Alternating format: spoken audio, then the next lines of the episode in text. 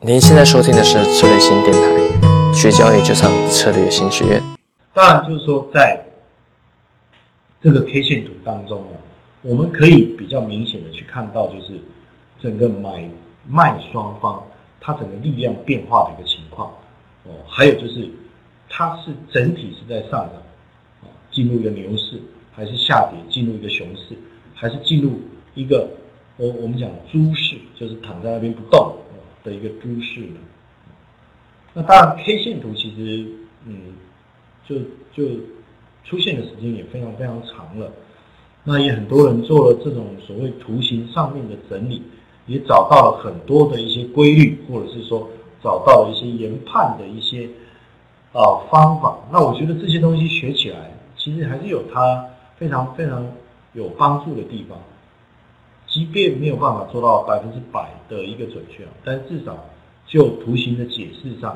哦，它的达成率我觉得倒还是挺高的。OK，那由来的部分我们大概理解啊，主要就是说 K 线的名称我们刚才解释，那 K 线的结构呢，主要有四个价格，就是开市价、收市价、最高价跟最低价。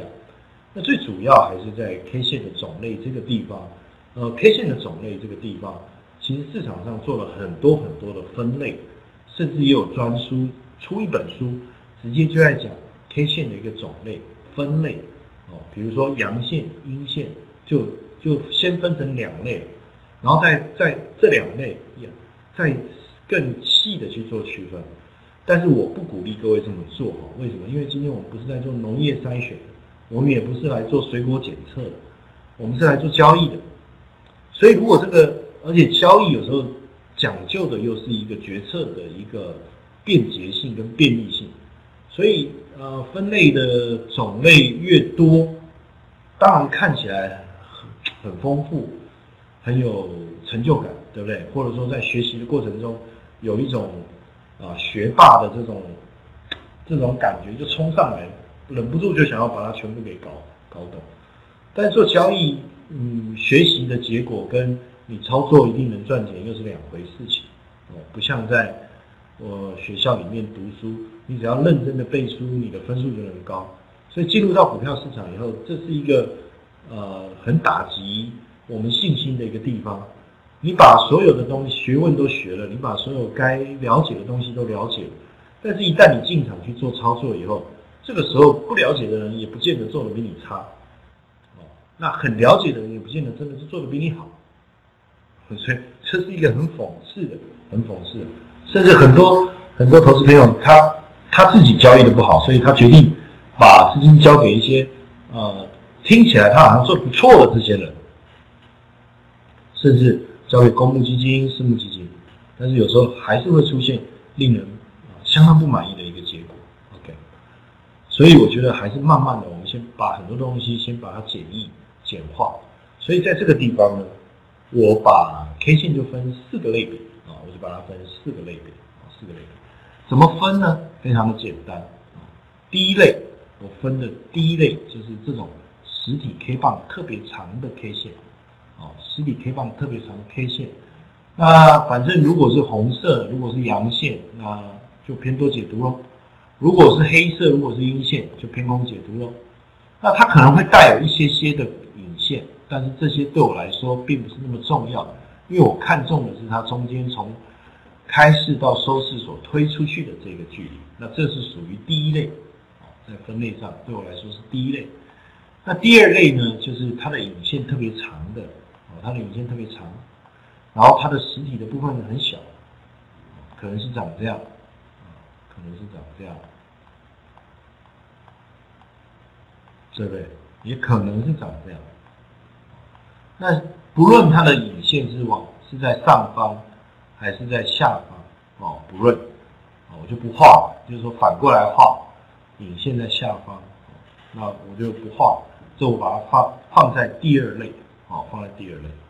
那第三类呢，当然就是一个我们比较难定义的，或是比较难归类的，啊，不容易把它分类到哪一个类别的。例如它的实体就长这样，那就是实体不够大，所以没办法归到第一类。然后它有引线，引线又不够长，又归类无法归到第二类的，那这一种我们通通把它摆在第几？摆在第三，哦，所以第三类的这个这个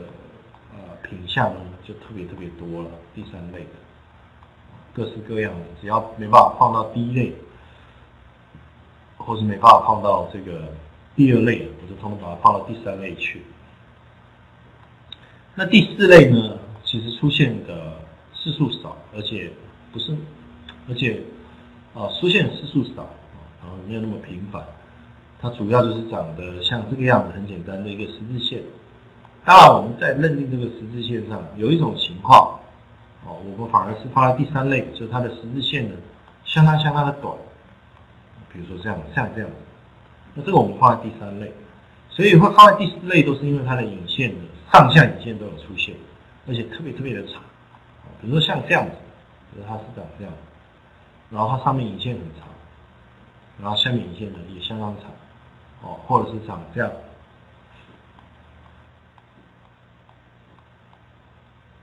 然后呢，上面引线很长，然后呢，下面引线很长，这样我们就把它分归归在第四类。哦，所以在 K 在 K 线的种类上呢，我的呃分类呢相对就简单很多，我就把它分成这四类。哦，特别有动力的，第一类攻击性特别强，那第二类呢，它的引线特别长。属于比较属于这种转折的变化。那第三呢，你可以讲它不伦不类啊，就不上不下的，没有什么攻击性，然后也没有什么想法。它的 K 线所呈现出来的就是一个很一般的一个情况。那第四类 K 线呢，它是一个啊，要